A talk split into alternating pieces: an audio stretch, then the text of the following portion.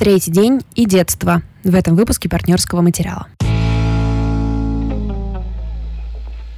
Всем привет!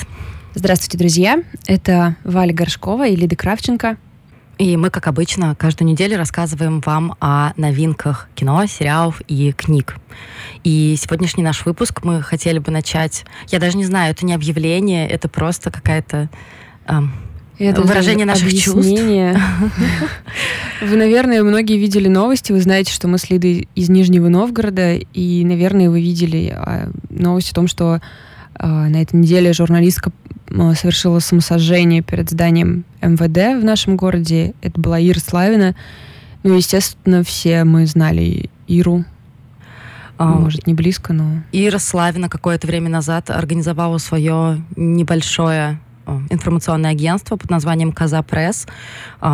И она писала там, не стесняясь о том, mm-hmm. о, о, том, что она думает да. вообще, что происходит с нашим городом, с нашей властью и так далее. Мне не хочется давать какую-то оценку ее действиям, просто не знаю, все, все, о чем я думаю, это глубокая скорбь и соболезнование ее семье. Это правда. Э, просто сложно сложный день, честно говоря. Мы записываемся на следующий день, и как-то это на всех повлияло. И... Да, это без преувеличения, мне кажется, повлияло на практически да. все наше да. окружение.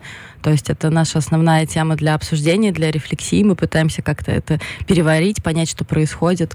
Да, это все было довольно, в общем, близко к дому, как говорится. Но эм, мы решили все равно записаться, но если что-то будет сумбурно, то если вы скипните этот выпуск, мы вас, в принципе, поймем. полностью окей. А, ну ладно, наверное, поставим здесь отбивку.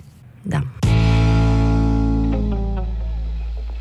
Я хочу рассказать о британском сериале, который называется «Третий день».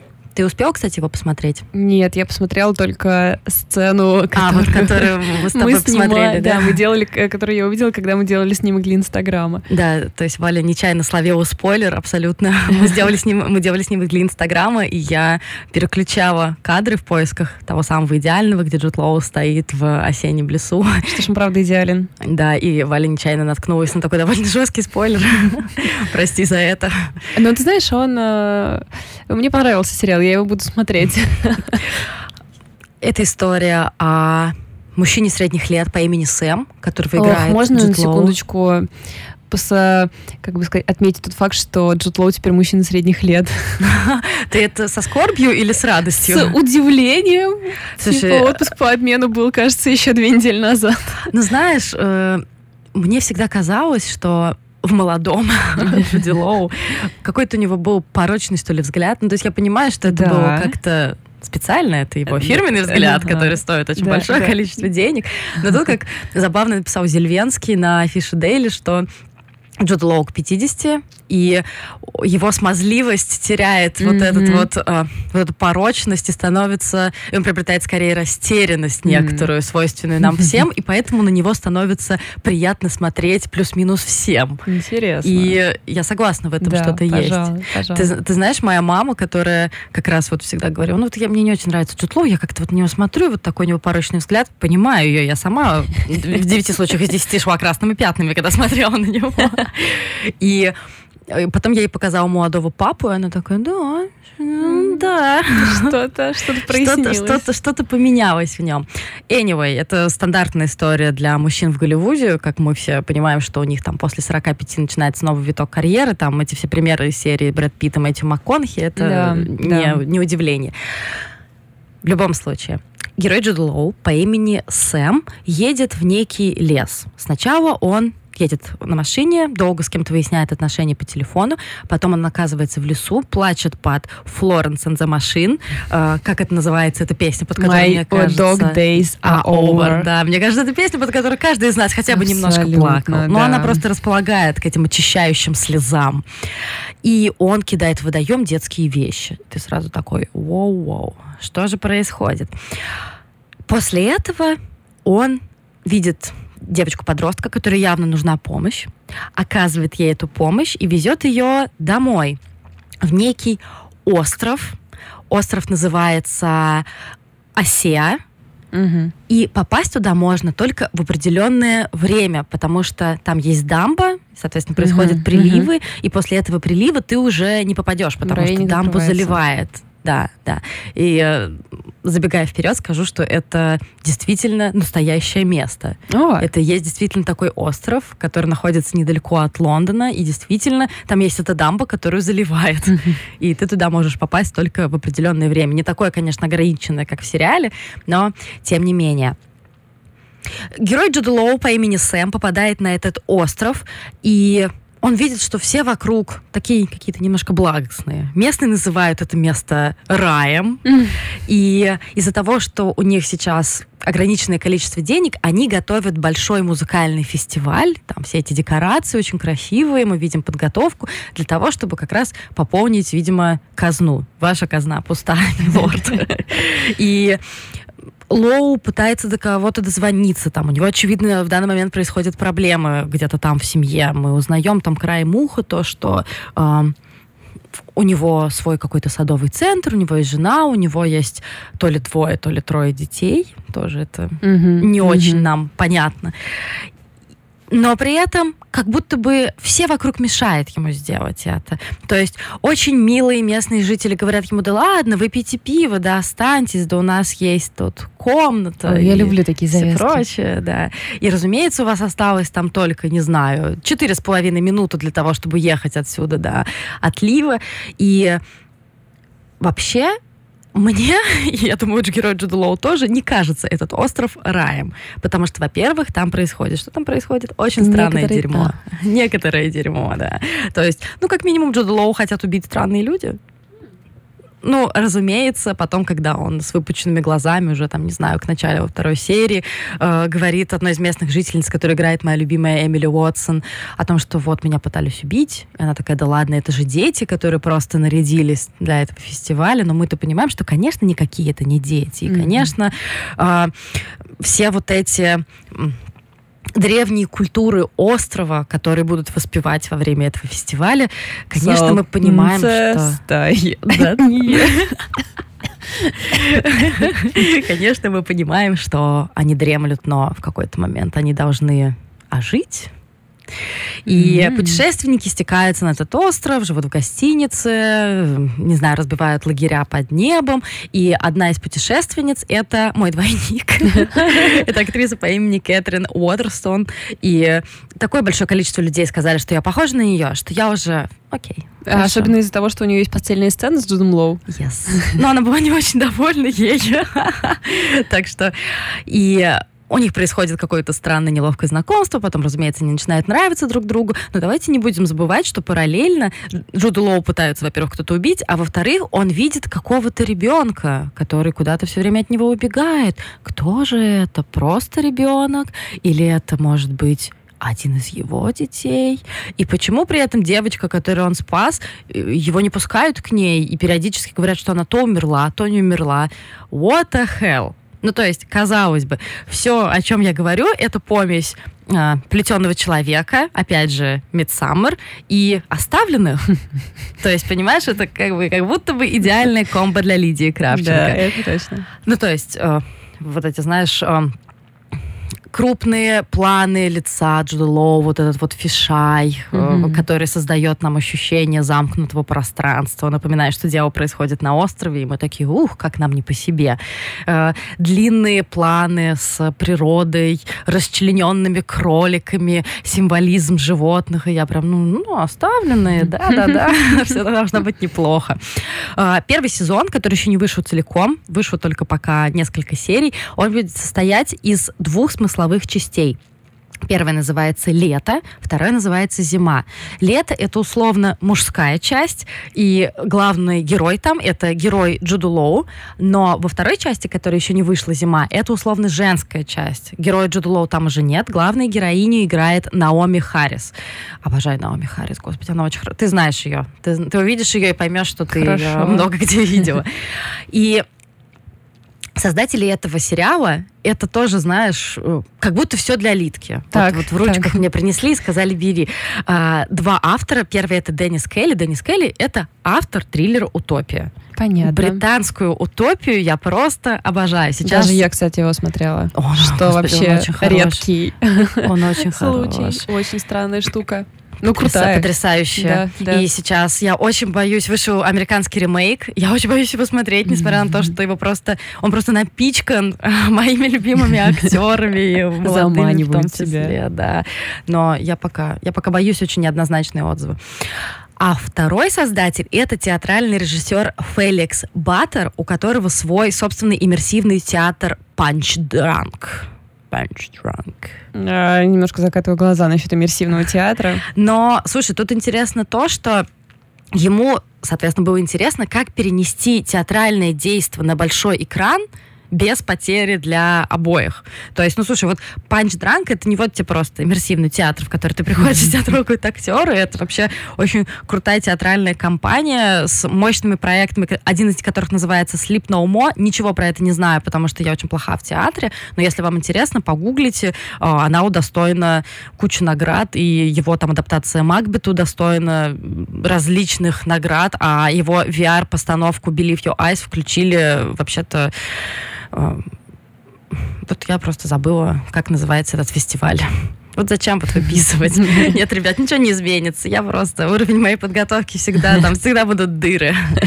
Ну, короче, и для третьего дня э, для третьего дня Феликс Баттер вместе со, своим, со своей командой пытался как раз этот разрыв преодолеть. А, Татьяна Алешичина на Кинопоиске пишет, «Выдущ- выдумщик Барретт одно время лелеял идею интерактивного бюро путешествий, которое создавало бы глобальный спектакль. Зритель отправляется в поездку, где окружающее его городское пространство пронизано постановочными элементами, и непонятно, кто там актер, а кто нет. Какой ужас. Похожие концепции мы видели в кино, э, в шоу Трумана, игре Дэвида Финчера, но на практике этот фокус Барретту пока провернуть не удалось.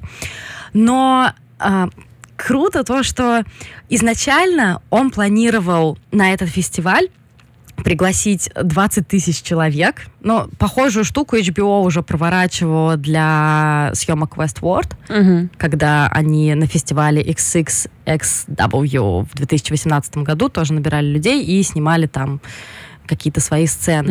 М. То есть они готовились к фестивалю на, ну, не 20, ну, 10 тысяч человек, Мгм. как говорит Барретт. И, но потом началась пандемия, и ему сказали, ну, чувак, ну, 20, 20 человек ты можешь взять. Остальные Ctrl-C, Ctrl-V на постпродакшене. Да. А, к сожалению, мы пишемся в субботу 3 числа, и 3 же числа в субботу в 4.30 утра, правда, по восточному времени, начинается прямая трансляция одной из серий вот с этим фестивалем. То есть мы можем, мы сможем посмотреть потом эпизод, и мы сможем подключиться к прямой трансляции. Это будет Ничего на себе. странице HBO в Фейсбуке.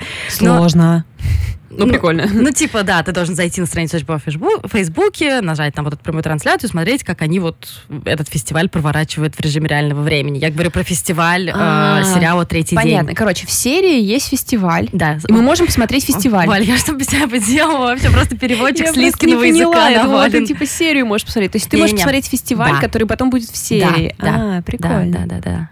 И это очень круто, но, к сожалению, так получается, что вот мы зависли с вами между... Для нас это будущее, а для вас это еще прошлое, поэтому Ну вот такая история. Но э, в любом случае это как минимум все очень интересное упражнение, Мгм. как мне кажется. Но пока казалось бы, да, религиозные символы, длинные планы с лесами и полями, там отсылки, я не знаю, там к тому же самому плетеному человеку, какой-то общий мут с. Ну, все это для меня должно быть прям Ох, Литка, для да, тебя да. же делали. Но, возможно, проблема в том, что я меньше, в меньшей степени люблю театр, чем кино. Возможно, потому что я слишком ленива, и театр требует гораздо больше умственной и душевной работы. Но это правда. Ну да, конечно. В плане кино тебя гораздо, тебе гораздо легче вовлечься. А в театре ты должен, извините, еще и постараться. Да, да, да. И тут, может быть, моя проблема была в том, что я изначально отнеслась к этому как к сериалу, и могла там, я не знаю, параллельно резать яблоки для Мгм. того, чтобы потом положить их в сушилку. Вот так вот рассказала про свой нехитрый досуг. А при этом сериал требовал полного вовлечения абсолютного именно как, театр, как театр. Но пока э, у меня ощущение, знаешь, ну окей. Mm. Ну то есть, знаешь, бывает такое, когда ты не знаю, помнишь ли ты такое ощущение, когда ты собираешься на свидание? И я списана, да. И вроде как э, ты видишь, что твой какой-то там потенциальный визави, он всем хорош, он приятен тебе внешне, тебе нравится с ним общаться и все прочее. Но в тот момент, когда вы лично видите, у вас просто, ну просто это Нет не складывается. Химии. Ну, там даже не обязательно химия сразу должна появиться, это уже ладно, в 2020 году. Но просто, просто не складывается, вы на разных волнах и все прочее. И тут у меня было абсолютно такое же ощущение. То есть мне продали сериал по описанию буквально сразу же. Господи, я купил подписку на медиатеку, чтобы посмотреть этот сериал, понимаешь? Но когда я смотрю первую серию и вторую серию, я как будто бы не могу прочувствовать вот это горе э, главного mm-hmm. героя, хотя, казалось бы, э, ну, я думаю, все уже поняли, что он пережил ужасную трагедию, так или иначе, и э, многие из героев пережили какие-то свои трагедии, например, там, героиня Эмили Уотсон не может иметь детей, и наверняка mm-hmm. это отложилось mm-hmm. на, на ней. Mm-hmm и так далее, и так далее. Героиня Кэтрин Уотерсон тоже, она потеряла опеку над своими детьми, ну, скажу, mm-hmm. забегая немножко вперед, но это не какое-то там смыслообразующее, и у нее проблема с алкоголем, и, ну, короче, всем нелегко. Mm-hmm. А, как ты знаешь, я человек с открытым сердцем, да. который давайте сюда все ваши проблемы. Я как губочка сейчас их питаю, прочувствую, посижу, поплачу, и для меня это душевное упражнение, мне это окей. Но тут я почему-то этого не чувствую. Это так странно. Ну, как бы, я недавно переста- пересматривала «Оставленных» в четвертый там или в какой раз, и хоть, казалось бы, я все там наизусть знаю, но тем не менее меня это пронизывало просто до глубины души. А здесь, возможно, опять же, это что-то театральная. Именно поэтому присутствует какая-то отдаленность, что ли. Вот я тоже хотела тебя спросить, как они играют. Они играют как в кино или как в театре? Нет, они играют разные? как в кино, абсолютно. Да? То есть это, ну, mm-hmm. это кинематографическое действие. Mm-hmm. Но... Просто в театре есть какая-то, ну, искусственность, которую ты сразу же видишь, ты не можешь от этого избавиться. То есть тут никто ее не скрывает, что мы все играем. В кино, наоборот, как будто бы это сглаживается. И поэтому я согласна, что вот в театре у меня тоже всегда абсолютная дистанция. Мне всегда сложно ее преодолеть. Но это, мне кажется, вопрос э, тому, что вот лично я не очень, в принципе, из-за того, что в Нижнем Новгороде мало, ну ладно, окей, давайте так, нет хороших театров, простите, пожалуйста, но это правда.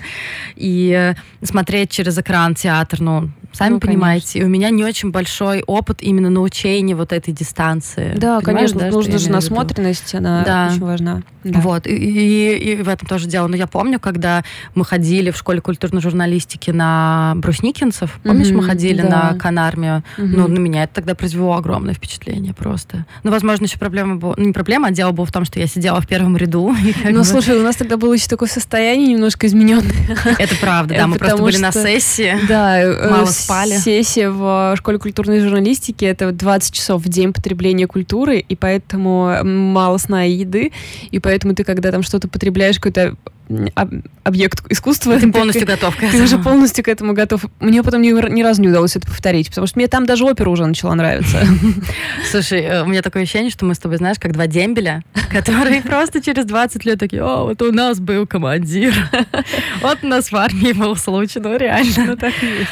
Короче, а, вот если продолжать мою теорию э, интуитивного просмотра кино. Она, кстати, с кем-то еще, э, под, ну, как бы, она существует или ты ее выдумала? Потому что она Я очень хорошая, гуглю, может быть, честно. тебе... Наверняка она существует. А, ну ладно. Просто, может быть, тебе про нее э, создать как бы основу. А, для моей кандидатской диссертации? Да. Ну, нет, она наверняка существует. Это знаешь, как из серии тебе кажется, что ты что-то придумал, потом, разумеется, это уже кто-то придумал до тебя. Но не суть. В общем, у меня сейчас ощущение, что просто мне не хватает именно театрального базиса, театрального опыта. Но знаешь, когда я готовилась к этому подкасту и почитала про то, что вот один создатель, театральный режиссер, мне стало гораздо легче. Mm, я морально будто, в смысле? Ну да, я как будто поняла из серии, что это поле немножко чуждое мне. Mm-hmm. Ну, то есть, казалось бы, я должна открывать сериал, и я такая, ребят, я все тут знаю, как бы. это все, это, да, да, да. это, это все мой профиль. Но мне стало немножко полегче, я захотела посмотреть какие-то работы Баррета, я постараюсь их найти, наверняка они есть в видео-варианте, хоть в каком-то. И третий день я все равно буду продолжать смотреть, потому что, как минимум, очень интересная интрига, mm-hmm. что там в конце концов происходит. Я очень хочу дождаться части, которая называется «Зима», и посмотреть на прекраснейшую Наоми Харрис. И, как минимум, это знаешь, ничего не понятно, но очень красиво. Он, мне кажется, ты поняла уже по этим там да, трем кадрам, да, что да. это действительно филигранная какая-то операторская работа, и там еще немножко такие полу, несмотря на то, что это лето, там немножко полуосенние цвета, и вот эта подготовка к фестивалю, и видно, сколько труда было вложено в декорации. В общем, знаешь, вот у меня такой сейчас выпуск, что не могу сказать ничего по существу, но буду продолжать. Ну, потому что это интригующе, пока каких-то особых восторгов у меня не вызывает, да, действительно, вот ну окей, это, mm-hmm. к сожалению, основное, что я могу из себя выдавить, но я дала вам фактуру, и мне кажется, что это такой очень хороший задел на будущее. Я уверена, что первые серии, они только разгоняют тебя, и потом они тебя вовлекут, как минимум они тебя вовлекут во что-то потрясающее, крутое. Но или хотя бы ты посмотришь на хорошую работу большой команды. Ну, то есть, потому что ты смотришь и видишь, что для тебя постарались. А, как вы помните, после Мулана, мне это всегда приятно. Вспомнила сериал, который, в принципе, такую же в себе несет в начале интригу, но сто процентов полная херня, а, которая как раз для фона. И если вдруг э, интересно, по-моему, назывался Уэйнвуд Пайнс. Короче, какие-то сосны по названию места, да, и там тоже да, чувак да, попадал да. В, за, в закрытое сообщество и не мог оттуда выбраться. Там был очень клевый первый сезон в плане того, как все раскрывалось и все прочее, а потом начиналась просто какая-то дикая хрень. Ну, как часто бывает с... А, в жизни. Сериалами. Да. А, а начало там тоже было вот такое, какой-то странный городок, который ты не можешь покинуть, и непонятно почему. Но в целом, э, мне кажется, у тебя те же чувства. Я просто очень люблю этот сюжет про попадание в какое-то закрытую да. местность, закрытое Сообщество. общество, да, угу. откуда ты не можешь или не хочешь выбраться, да, потому что да. э, маленький спойлер, но во второй, по-моему, серии Джуд Лоу все же ему говорят, скоро прилив, давай-ка езжай, ему уже надо срочно домой, у него там действительно проблемы.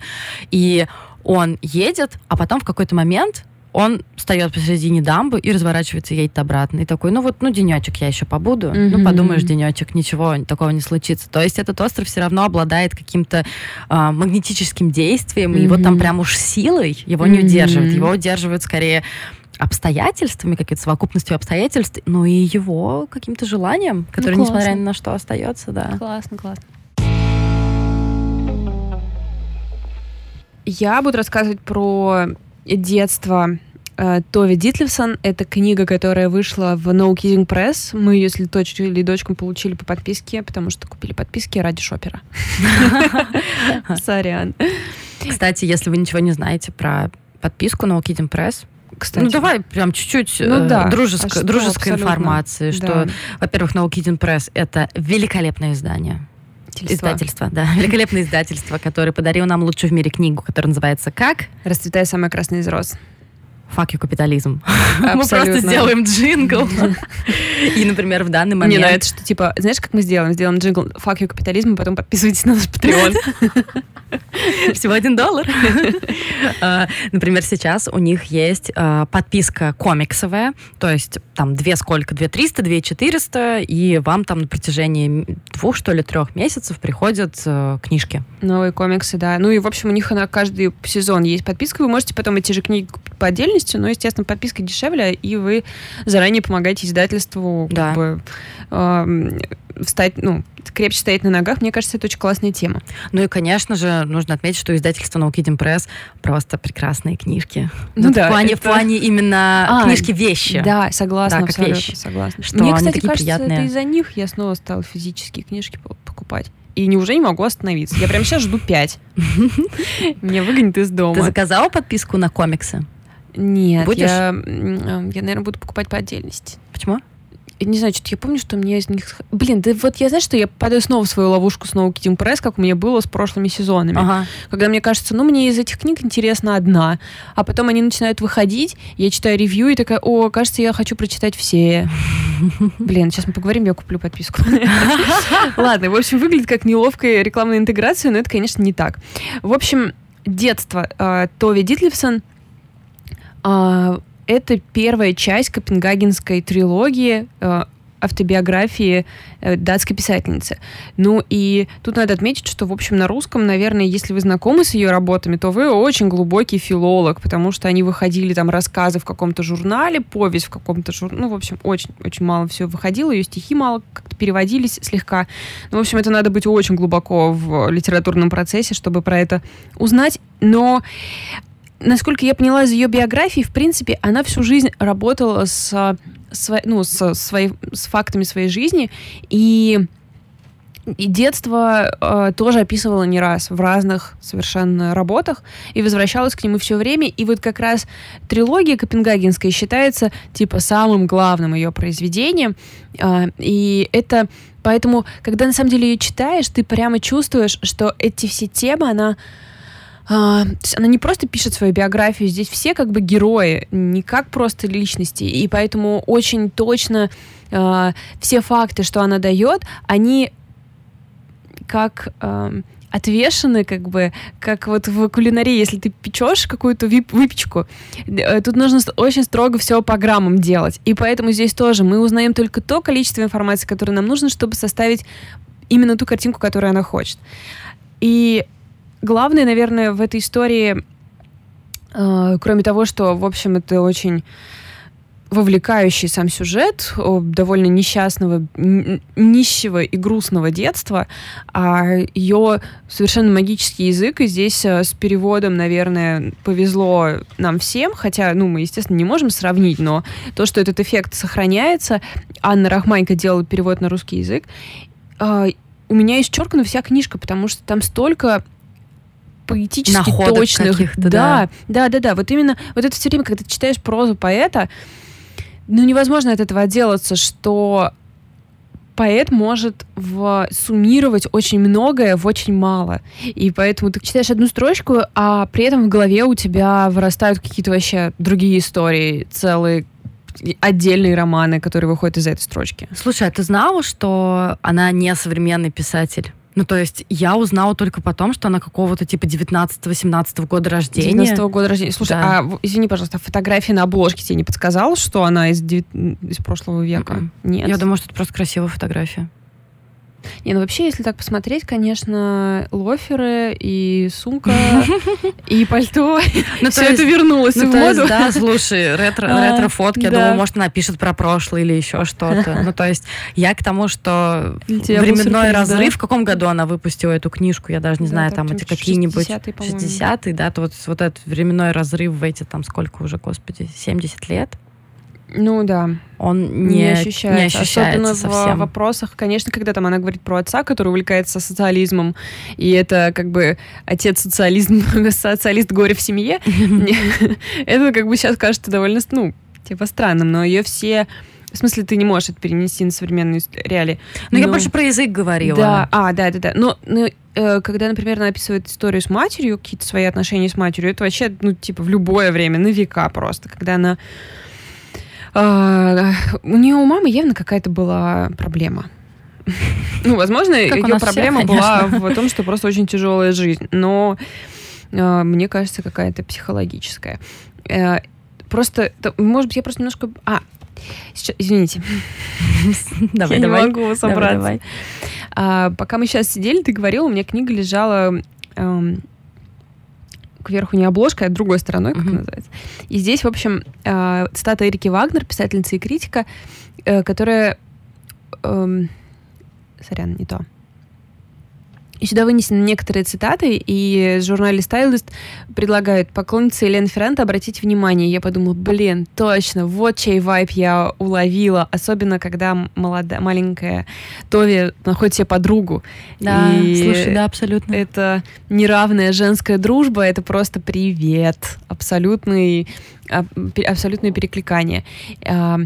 И, в общем, это оголенная совершенно чувствами девочка, которая мечтает стать поэтессой, а, но ее семья, ну, по причине того, что она просто нищая, конечно, для нее видит, в общем, только то, что она будет убирать дома. И, в общем, больше ничего.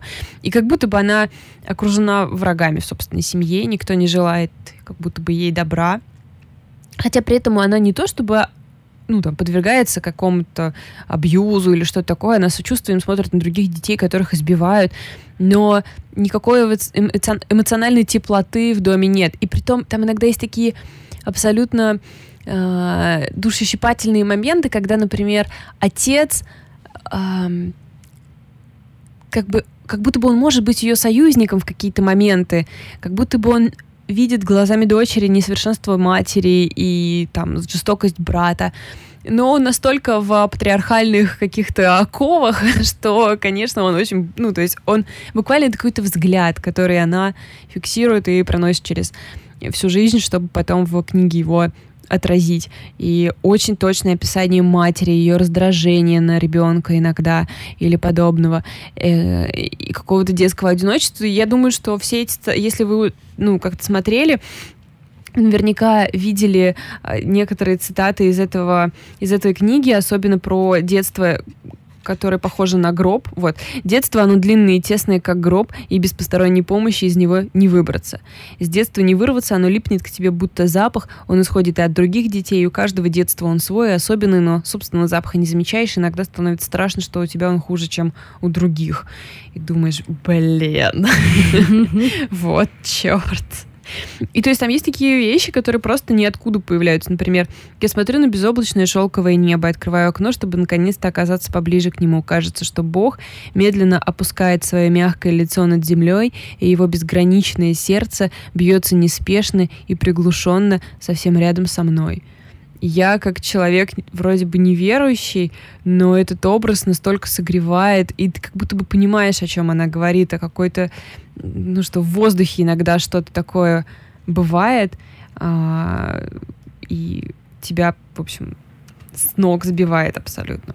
Ты хорошо подметила насчет матери. У нее там есть несколько моментов, там, где эм, вроде бы маленькие, что им надо куда-то собираться, одеваться, и как ее мать очень резко одевается, и она боится как-то даже шелохнуться и сделать какое-то лишнее движение, и знает, что вот если сейчас она как-то вот да. как-то коснется ее даже не физически, даже не скажет ей что-то, а просто как-то...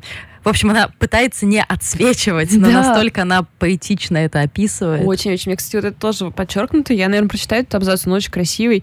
Как раз когда она, э, как сказать, ну, разрушила, в общем, этот момент, и она жалеет, что я могла бы остаться незамеченной. Мама с ее строгими прекрасными глазами сидела бы, аккуратно сложив руки и уставившись в разделяющую нас пустоту.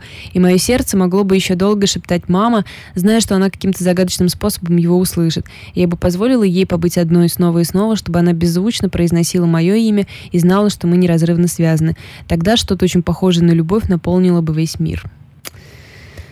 Это ну, общем, очень да. красиво. Да. Теперь, когда надежда была разрушена, мама начала одеваться резкими раздраженными движениями.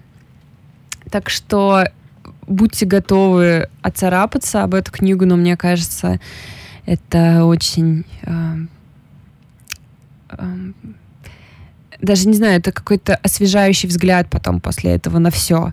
Настолько точные описания абсолютно, абсолютно каких-то повседневных вещей, моментов, это то, в чем, мне кажется, главный талант писателей есть. То есть, ну, для меня кажется невозможным даже придумать интересную историю. Но когда у тебя нет интересной истории, а у тебя есть только набор моментов, и ты их читаешь все равно с замиранием сердца, ну, это абсолютно великая история, конечно. К сожалению, Тови Дитлевсон покончила с собой. И я думаю, я не знала об этом, когда читала книгу. Да, я тоже, я узнала только после того, как ты мне написала. Да, но после после того, как я узнала, э, все это наполнилось еще какой-то более глубокой печалью. Знаешь, я очень люблю, хотя я понимаю, что это немножко, может быть, банальный взгляд, я люблю привязку э, контента, который я потребляю, к сезонам. Мне очень нравятся осенние книжки, осенние фильмы и все прочее. И это абсолютно осеннее чтение. То есть, знаешь, такое ощущение, как будто, я не знаю, а, интуитивное чтение. Как будто ты идешь по какой-то аллейке, и вот уже тепла нету, и тебя вот, знаешь, вот холодит тебе немного щеки, и там какой-то туман небольшой, и тебе чуть-чуть ветер под пальто залетает. Вот абсолютно на уровне ощущений после этой книжки вот что-то такое остается. И поэтому я подумала, как хорошо, что я ее прочитала осенью, когда я и так немного флегматичная, меланхоличная и так далее. То есть это было очень в пику. Ну, то есть mm-hmm, в плане сезонов, да, да, если вы хотите согласна. осеннее небольшое чтение, потому что она маленькая. Она крошечная, да. Да, она прям буквально по пара вечеров, может быть, э, то это то, что нужно. Вот еще помнишь, нам в прямом эфире задавали вопрос, какие книги вас э, вдохновляли на то, чтобы куда-то поехать, типа место, где было описано. Здесь, конечно, Копенгаген просто... О, да а, ну, он как бы грязный и неуютный, потому что у, Тови тяжелые, ну, она живет в нищей семье, и у нее какие-то в каких-то плохих местах, но когда ты читаешь это уже из современности, конечно, ну, блин, очень хочется пройтись по этим улицам, посмотреть на это, то, что она видела. Но ну, опять же, вот лично мне сейчас что это напоминает? Да, Неаполь. абсолютно да. Неаполь. Да-да-да, как она описывает эти нищие кварталы, это прям Неаполь Елена Ферранте. Вот интересно, Ферранте ее читала? Ну уж наверняка. А, Ферранте? А-а-а. Вот мы тебя и поймали. Спасибо, No Kidding Press, что мы смогли поймать Елену Ферранте в 2020 году. Э, мы сейчас уже будем заканчивать, и это время, чтобы немного сориентировать вас в нашей жизни. Да. Значит, смотрите. Начинается новый месяц. Mm-hmm. Это значит, что наши клубы, киноклубы, книжный клуб выбрали себе новые цели. Мы еще не выбрали. А вы еще не выбрали? Ну как? Ну мы спорим. Конечно, я всех заставлю смотреть, скорее всего, сериал «Наследники», но либо, может быть, мы будем смотреть сериал «Гнездо» фильм «Гнездо» с Джудом Лоу и Кэрри Кун. Но, к сожалению, мы пока в обсуждении. Ну, потому mm. что я плохой диктатор. Я понимаю, что мне надо превентивно сказать, чуваки, мы смотрим это, но... Ну да, понятно. общем... Но, anyway, мы его уже скоро выберем. Ну, в общем, если вы хотите попасть в руки, в лапки плохого диктатора, э, то присоединяйтесь к Лидиному киноклубу. А, в моем книжном клубе произошла накладочка. У нас должен был быть риф Алексея Поляринова, естественно, в октябре. Но что-то произошло, и он, кажется, не выходит еще. Хотя он должен был бы mm-hmm. вроде как будто бы уже выйти. Но, в общем, у всех, на, кто сделал предзаказ, появились там записи, что он появится позже. Так а у тебя разве не Церцея? мы ее, ну, мы ее сейчас обсудим, а я имею ага. в виду, если вы хотите читать что-то ага, вместе ага, с нами, ага, то в течение да, да, да. октября мы будем читать э, роман «Американская грязь» угу. автора. Автора белые женщины. Давай, может быть, вот с этого начнем. Да, да, да. Сейчас я открою свою подсказку, сорян. Джанин Каминс. Каминс. Она без Г? Джанин Каминс. Да, и это, наверное, важно, что она белая женщина, потому что это да. же вызвало а, определенные обсуждения, как определенные минимум. обсуждения. Мне нравится, как ты говоришь, просто все срались как никогда в американском твиттере. Я, Расскажешь, почему? Я была в шоке. Да, я, наверное, расскажу сейчас. В общем, а, коротко, это роман о мексиканке, у которой была, типа, нормальная жизнь, но потом происходит беда, и она вместе со своим, кажется, ребенком должна бежать в Америку. И вроде как это очень увлекательный детектив, и как будто бы там какие-то социальные проблемы. Но я еще не читала, поэтому я mm-hmm. вам говорю по статьям, которые значит, я прочла о ней.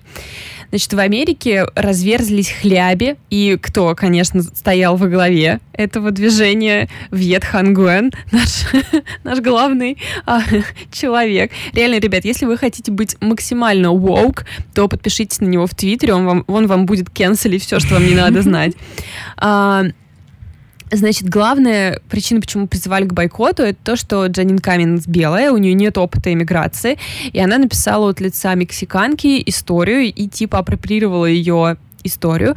Ну и кроме того, была масса наверняка, хотя нет никаких конкретных примеров, но была масса наверняка мексиканских авторов, которые могли бы рассказать подобную историю, но издательства заинтересованы в белых бабах, и поэтому продвигают как бы их истории. Э, слушай, но а я сейчас, может быть, немножко усомнюсь, но мне наоборот казалось, что издательства сейчас заинтересованы в э, культурном разнообразии максимально. Но никогда речь идет о реально больших деньгах. Ну да, окей. Ну то есть, окей. типа, да, выпускаются какие-то истории, когда речь идет о чем-то таком огромном, как mm-hmm. американская грязь, которая продала, ну, она продалась просто безумно. Mm-hmm. Она почти догнала там, где раки поют. То есть, и у нее до сих пор продажи да, очень ладно. высокие, да. Ничего себе. А, ну, и помимо, значит, того, что она, значит, присвоила себе, типа, другую историю, это, это из, из, из той серии, что люди, которые не пережили определенный опыт, не могут про него писать, как бы. Открытый вопрос. Пока что. Для меня открытый максимально, да. А, ну и, короче говоря, потом маркетинг издательства немножко облажался. Ну, здесь я уже абсолютно... Ну, если я считаю, что, в принципе, наверное, она имела право писать такую историю, то э, с маркетингом они, конечно, перестарались, потому что они закатывали такие большие ужины для э, рекламных изданий, для журналистов, которые были сервированы типа тематически с помощью колючей проволоки, через которую перебираются типа мексиканцы. И Что за жесть? Да, да, да. И в чате, в чате, кажется, Илина написала, что Каменс появлялась на мероприятиях с маникюром, на кото... типа на ногтях у нее была колючая, колючая проволока нарисована. Ну, то есть дальше они начали просто чё? сели на машину денег. У них у всех коронавирус и полное отсутствие вкуса. Блин, да. Да, и, конечно, ну, вот это вызвало уже абсолютную... Да, это какой-то отстой, теперь не хочу ее читать. Но, типа, книжка супер интересная, говорят. Я не хочу давать им свои деньги. Ну, вот э, ну, поэтому стороны... мы выбрали ее в клуб, потому что здесь очень много что есть обсудить. Главную героиню зовут Лидия, а меня легко купить. Я очень э, трепетно Не хочу давать никому свои деньги. Героиню зовут Лидия. Меня легко купить. Слушай, я, кстати, удивилась, что издательство Симбад э, поехало на всех скандалах сразу. Это было ужасно, на самом деле. Да, я не знаю, может быть, вы видели, блогерам книги разослали обернутые колючей проволокой, там еще какая-то склянка земли, может быть, грязь так символизируется. Ну, в общем, мне показалось немножко чересчур. Но это не немножко чересчур, по-моему, это полный зашквар какой-то, и это выглядит абсолютно безвкусно. Я не понимаю, зачем так делать. Да, я тоже не очень понимаю. Ну, типа, для нас этот... То есть здесь, наверное, имеется в виду, что скандал — это так прикольно, и вот мы можем поболтать про скандал, но мне кажется, а, гораздо интереснее разобраться в его причинах и постараться понять все стороны и выбрать свою, но это пока мне... Ну, в общем, мне кажется, довольно серьезные вопросы, которые там все поднимались. В любом случае, э, если вы будете читать «Американскую грязь», то знаете, что в конце месяца мы будем обсуждать ее в книжном клубе, и ну, про это я буду тоже подробно рассказывать. Чтобы присоединиться к нашим клубам, 30 минут где-то ушло на то, чтобы подобраться к этому моменту. Чтобы присоединиться к нашему клубу, надо стать нашим патроном на Патреоне. От 1 доллара вам будут доступны все бонусы. И я думаю, мы можем немножко приоткрыть завесу того, что мы готовим новые программы для наших патронов, и скоро там будут обновления. Да. Вот. Помимо чата, клубов вы получаете там еженедельную рассылку с всякими классными материалами. Не ежемесячный special. Абсолютно не ежемесячный special, но скоро мы положим конец. Просто выкатим сразу 10 special ов, и вот слушайте их, как хотите вообще. Да, с этим у нас были проблемы. Вот, ну и доступ, э, доступ к лучшему семейству в мире. Да. Это абсолютная правда. Самый поддерживающий чат. Если вы чувствуете, что вам нужны виртуальные объятия и поддержка, то вы можете ее получить за один доллар. Мы не продаемся один доллар. Да, да, да. А, ну, знаешь, ты не продаешься, когда любой человек может тебе позволить. А, как там было, Милочка, ты продаешься? Милочка, проснись, ты продаешься? Да. Что такое? Да, нам еще, наверное, мы должны заканчивать, потому что нам предстоит обсудить э, проблему нашей с Валей дружбы. Мне не понравился новый альбом «Монеточки», а Вале понравился. Так ну, что... я рано тебе написала, что он мне понравился. Я говорю тебе первые две песни норм, Первые две песни плохие. отличные. Ну, ты говоришь норма, а я считаю, что они просто супер-супер. М-м. А все остальное... Ну, я не люблю просто театр. А знаешь, кто-то очень... Да ладно, пофиг. Ну, кто захотел, отключился. Короче, очень точное какое-то объяснение в Твиттере увидела, что монеточка же, типа, наша русская всковыривает, и тут нельзя, значит, э, сделать вид, что не существует в русской культуре Елены Военги. И... Ну и зачем это всковыривать, мы это так все знаем. Ну вот. Это, знаешь, ну, типа просто... объяснение, не то чтобы оправдание, но объяснение да, ну, того, что там происходит в, не знаю, на альбоме. Мне это, мне это напоминает какой-нибудь, там, не знаю, седьмой, восьмой альбом, как он условно, Земфиры, mm-hmm. когда она уже такая, а вот у меня сейчас тут будут звуковые музыкальные эксперименты, я вот буду, вот тут у меня будет джаз, вот тут у меня будет блатняк, а вот тут у меня будет регги. Я ненавижу регги. Просто, вот знаешь, я, я ненавижу регги больше, чем все вообще. Это как-то... Это... Как можно делать вообще целый жанр, используя одну и ту же музыку на все песни? Ну, просто... Не знаю, же... может, если ты обкурен, это как раз работает. Да, кстати, возможно. Но, ну, да, нет, я, я, я вообще не люблю весь музыкальный театр, когда, ну, начинаются всякие... Больше всего, знаешь, что я больше всего не люблю? Музыкальную комедию. И я считаю, что... Я имею в виду группу Ляпис Трубецкой в начале своей карьеры? Не-не, я имею в виду комиков, которые выходят на сцену с гитарой и типа поют дальше шутки. Ой, вы знаете, Только у нас сейчас... Адам Сэндлер У нас сейчас с Валей будут очень серьезные проблемы, просто. Мне кажется, что это последний, последний подкаст. Тим Минчин, мой любимый комик, а он вообще-то музыкальный комик. Блин, который на фортепиано, да, играет? В смысле, блин, это который? Ты чё? О, ты чё? Нет, ты что, ну, наизусть не знаешь все его песни? Вот я хотела ну, да, сказать, да, что рыжий един... секси парень, который играет да, на фортепиано. Да, да, да. Ну вот, это единственный, которого концерт мне понравился. Он и еще Адам Сэндлер. Так, все, все продолжаем короче. Спаслась. Все остальные просто какой-то шлак. Мне скучно. Даже просто, типа, они проигрыш начинают делать, и ты думаешь, господи, я пришла сюда посмеяться, а не слушать проигрыш. Ну, да, Короче, вот. И поэтому, когда комедия приходит в песни, это какая-то группа несчастный случай и все прочее. Ну, зачем слушать это два раза, непонятно. Согласна. Знаешь что вообще-то? Я считаю, что это конец выпуска. Пока, ребята. Спасибо, ребята, пока.